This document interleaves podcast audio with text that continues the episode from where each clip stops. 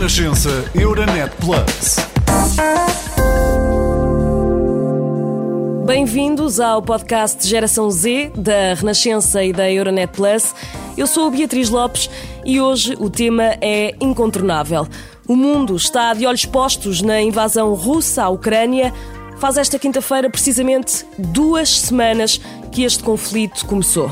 Já não bastava estarmos a recuperar de uma crise pandémica e agora enfrentamos a maior crise de segurança desde a Segunda Guerra Mundial. Este é também, naturalmente, um tema que tem dominado as conversas dos mais jovens. Que medos têm? Sentem ou não que têm de ser uma voz ativa? E o que leva muitos jovens a partirem agora rumo à Polónia para ajudar refugiados. É disso que vamos falar neste episódio e perceber também se Portugal está ou não preparado para acolher crianças e adolescentes que foram obrigados a sair do seu país. Para já, vamos ouvir alguns testemunhos de jovens da geração Z que, de um dia para o outro, também eles mergulharam neste conflito. Eu achava que não iria viver num tempo em que numa manhã de repente acordava e a guerra, de forma militar, armada, tinha voltado à Europa. Acho que essencialmente é isso. Nós estávamos todos muito agarrados a uma ideia de segurança que, se calhar, não corresponde à realidade, não é? E eu, nesta altura, não acho que seja o meu maior medo, isto que, que, vou dizer, mas talvez uma. A minha maior estupefação é como é que a vida de tanta gente fica neste estado porque há uma pessoa, uma pessoa, que por muito que esteja rodeada de outras, uma pessoa que tem uma ideia para o mundo e que não olha a meios para implementar. Desta vez foi Putin a querer definir novos limites naquilo que considera ser ainda território soviético e a arranjar as suas justificações para avançar com aquele que, que é o conflito que temos hoje. Mas como é que até hoje não há forma de o mundo intervir e parar com isto de vez? Uh, além do medo que eu tenho pela população ucraniana, pela população de todos os Estados da Europa, provoca-me também um medo em relação ao, ao atentado que é à democracia e ao, e ao Estado de Direito e o surgimento de personalidades como o Putin, que hum, muitas vezes nós temos uma tendência a subestimar e, e estas pessoas em tudo são contra os valores democráticos que tanto nos custou a conquistar e que devemos sempre, a todo custo, preservar. O que eu acho que se está a passar na Ucrânia acho que é o reflexo do que se está a passar no mundo em geral. Nós estamos a viver numa era em que os extremismos estão a voltar, ou seja, em que a história, aquilo que nós aprendemos no básico e no secundário, se está a voltar a repetir. Acho que um, esta guerra vai trazer mesmo muitas consequências, nomeadamente uh, a crise. E hum, nós já somos uma geração que por si só nós já vivemos num, já crescemos num mundo em crise em que, comparado com os nossos pais e com os nossos avós, uh, já estamos a demorar muito a ser independentes. E acho que com a crise e com a guerra, acho que isso só vai piorar. Acho que também nós já somos uma geração com tendência para a ansiedade e para a depressão. E acho que com isto que se está a ouvir, com os mídias, com a comunicação social, acho que a ansiedade, a depressão e, a, e as doenças mentais acho que vão agravar-se Uh, o que eu sinto, e sendo filha de pais que também já foram refugiados ou que tiveram de fugir do seu país de origem por causa da guerra, vejo isto como, como uma devastação, não é? E empatia pelos ucranianos. Sinto que, sendo uma guerra na Europa, claro que nos preocupamos muito com o que, o que é que pode acontecer amanhã, não é? Uh, vivendo na Europa, acho que todos os europeus se sentem um pouco apreensivos o nosso dia a dia passou a ser bombardeado, não literal aqui, mas bombardeado por, por notícias dramáticas e, portanto, acho que sentimos todos um pouco um peso relativamente à guerra na Ucrânia e no nosso, na nossa forma de viver e estar no dia a dia. Ainda tenho família a viver na Ucrânia, por agora estão seguros, felizmente, mas há sempre aquele medo que a Rússia pode entrar na Ucrânia de oeste também.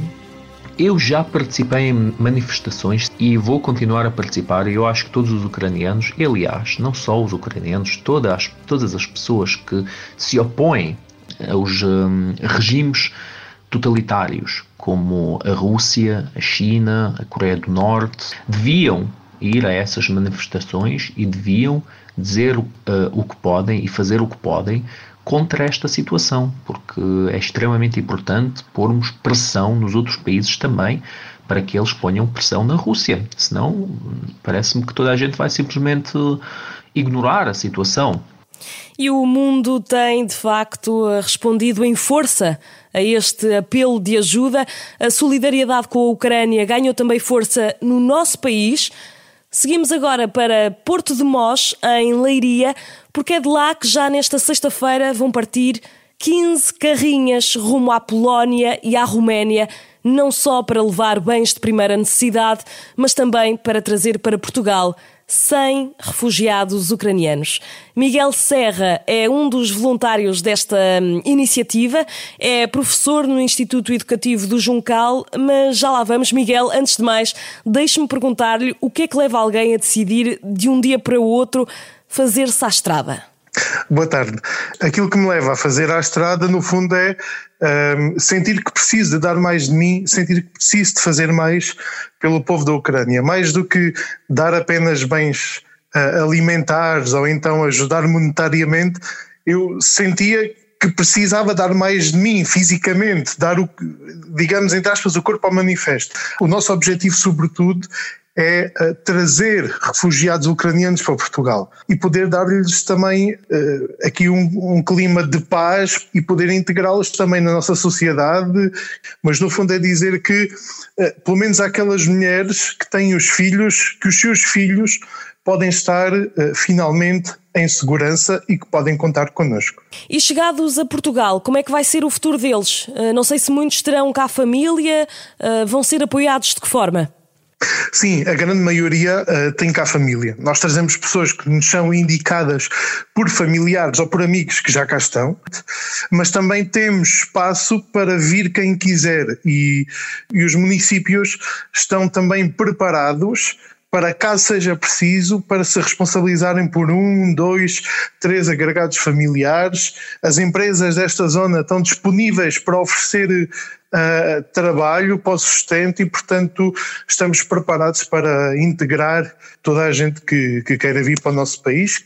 E o Miguel tem outra missão aqui. Uh, é que todos os dias vai estar em direto nas redes sociais para que os seus alunos também possam acompanhar tudo o que se passa. Sim, sim, é verdade. O Instituto Educativo do Juncal, onde dou aulas, ajudou nesta missão, uh, bens, mas também angriando um valor monetário entre toda a comunidade educativa para poder sustentar esta missão, porque tem custos associados, portagens, combustível, uh, e por isso. Um, como todos os alunos colaboraram na missão, ao fim do dia vamos fazendo alguns lives para que os alunos possam ver, vamos contar a experiência para que eles possam também Uh, eles também vão poder entrar em direto e fazer perguntas uh, e através do Instagram da escola, IEJ underscore school, um, todos os alunos, toda a comunidade educativa possa de facto viajar connosco através dos nossos olhos, ver aquilo que nós vimos.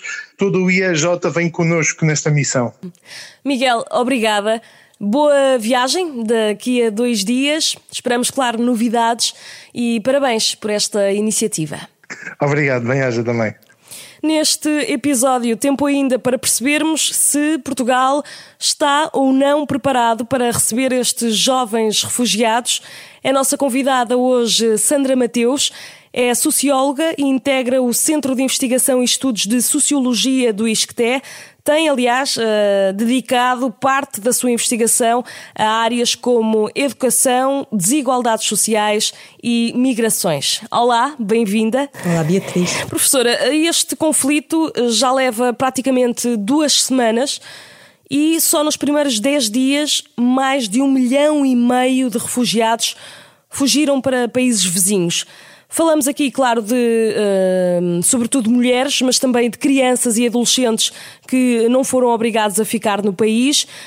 Passada esta fronteira, que outros obstáculos e barreiras é que estes jovens vão ter? Na realidade vão se defrontar com todo um conjunto de outras barreiras uh, muito semelhantes às barreiras que os filhos de imigrantes enfrentam normalmente, ou seja, uh, todos os desafios de integrar uh, um novo bairro, uma nova escola, uma nova forma de comunicar, de falar, de se fazer ouvir, uma nova rotina que muitas vezes leva muito tempo até voltar a ser instalada, portanto, são crianças e jovens que tendem a ter interrupções na sua escolaridade, às vezes muito longas, que tendem a integrar escolas a meio dos os anos letivos, como vai acontecer agora, às vezes levam até muito tempo, de acordo com, os países, os diferentes países em que, em que estão a ser acolhidos, até conseguir integrar a escola. Eh, depois de entrarem dentro uh, da porta da escola, vão uh, ter que, na realidade, gerir as condições que os Estados e as regiões e a gestão escolar lhes conseguirem oferecer. Portanto, temos situações na Europa, há pouco tempo estive na Grécia e conheci esta, esta realidade no norte da Grécia das crianças que são levadas para uma sala e em que ficam entregues a si próprias durante grande parte do seu dia escolar porque não há apoios disponíveis, porque não, não é uma questão de maldade ou de bondade, é uma questão de, de uh, estas emergências muitas vezes uh, darem-se em ritmos que não são compatíveis com os ritmos de mudança dentro da escola. Uh, portanto, pode acontecer isso, não irem à escola, mas passado o muro da escola ficarem isolados, entregues a si próprios, ou pelo contrário, integrarem, serem imersos, mergulharem numa turma, uh, numa língua que não dominam, com colegas que não conhecem.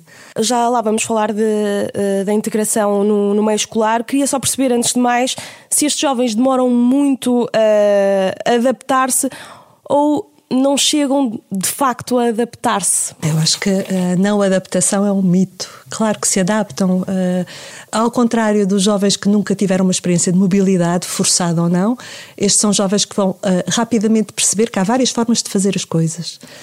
Então vão muito rapidamente aprender a jogar este outro xadrez, não é? este outro xadrez cultural. Então sabemos que do ponto de vista linguístico uh, há jovens que em dois, três meses conseguem adquirir ferramentas básicas de comunicação para se fazer ouvir e entender. ao fim de dois anos terão um domínio, isto é o que nos dizem os estudos, terão um domínio, uma certa proeficiência linguística que lhes permite fazer a sua vida normal, mas os, os mesmos estudos também indicam que para terem excelência académica, se calhar vão ter que aguardar mais alguns anos.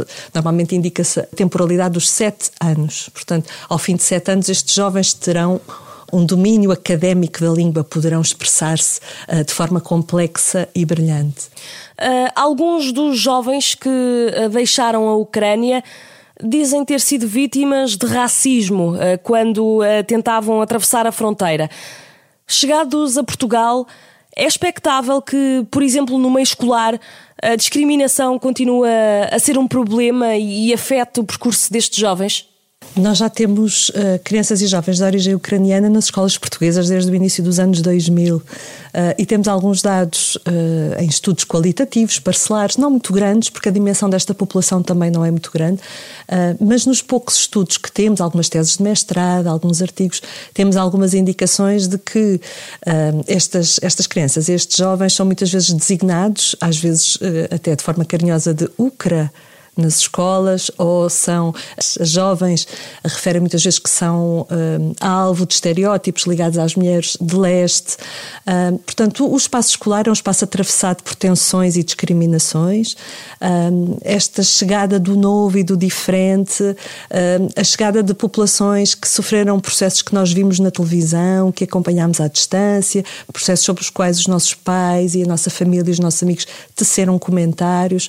Uh, todo, toda essa situação vai, de facto, gerar uma reação nas escolas, não tenho dúvida nenhuma. Também creio que os próprios professores e outros agentes educativos vão olhar para estas crianças com um determinado olhar, que será um olhar solidário, eh, seguramente, mas que pode, por vezes, não ser um olhar valorizador dos recursos que estas crianças trazem. Portanto, eh, esse é um dos desafios da integração de crianças refugiadas em meio escolar, é esta visão um pouco eh, linear, esta associação ao trauma, como se as crianças e jovens não fossem fossem outra coisa senão pessoas que passaram por um trauma. Eles são muitas outras coisas, são jovens como os outros, não é? Com os seus estilos de vida, as suas preferências, as suas experiências, a sua complexidade. Portanto, o mais importante será, creio eu, em ambiente escolar, estarmos disponíveis e arranjarmos formas inovadoras de ouvi-los na sua voz e de proporcionar-lhes aquilo que, que, de facto for mais importante, uh, mais importante para eles. E que formas inovadoras poderiam ser essas?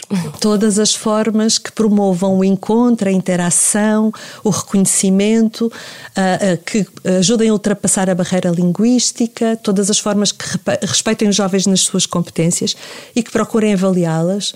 Estes jovens podem chegar ao nosso contexto, por exemplo, com documentação deficitária, vão integrar, mais uma vez, níveis de ensino que podem estar com currículos escolares diferentes, portanto, vão precisar de uma atenção muito personalizada, individualizada. E eu creio que nós já, já temos condições nas escolas portuguesas para oferecer uh, este acompanhamento. Aliás, temos oferecido a outras populações uh, refugiadas com origem no Afeganistão, no Iraque.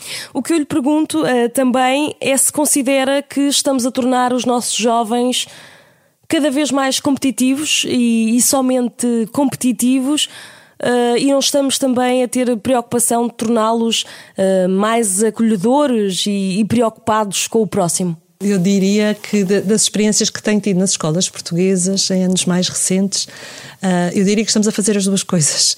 Eu acho que nunca trabalhámos tanto a equipa. Aliás, uma das os pais ucranianos que já residem em Portugal, imigrantes em Portugal há muito tempo, é, é um dos aspectos que levantam nos estudos é que em Portugal se trabalha mais a equipa, por exemplo, do que no contexto ucraniano. Por outro lado, sobretudo quando chegamos ao ensino secundário, eu, eu sinto que, que há, há, de facto um acelerar desta competição um, e tudo tem a ver também com os métodos que escolhemos para avaliar os nossos estudantes. Esses métodos podem ser mais cooperativos uh, ou mais individualistas, os testes, os exames, uh, eu diria que são de facto mais promotores de competição do que de cooperação, uh, mas creio que os professores estão muito com, com grande autonomia neste momento para pensar em outras formas de avaliação e para promover outras formas de aprender mais cooperativa. Creio que esta cooperação, ainda bem bem que a Beatriz fala disto, é essencial para que estes jovens se possam integrar. Ah, muito dificilmente vamos ah, poder entregar a estes jovens e às suas famílias a responsabilidade do seu sucesso. E que políticas é, é que o governo tem de adotar desde já, que, que sejam prioritárias na integração destes jovens refugiados? Eu creio que a integração se vai fazer sobretudo a nível local. E desse ponto de vista eu acho que as autarquias locais também são chamadas a, a, a, trabalhar e a criar soluções.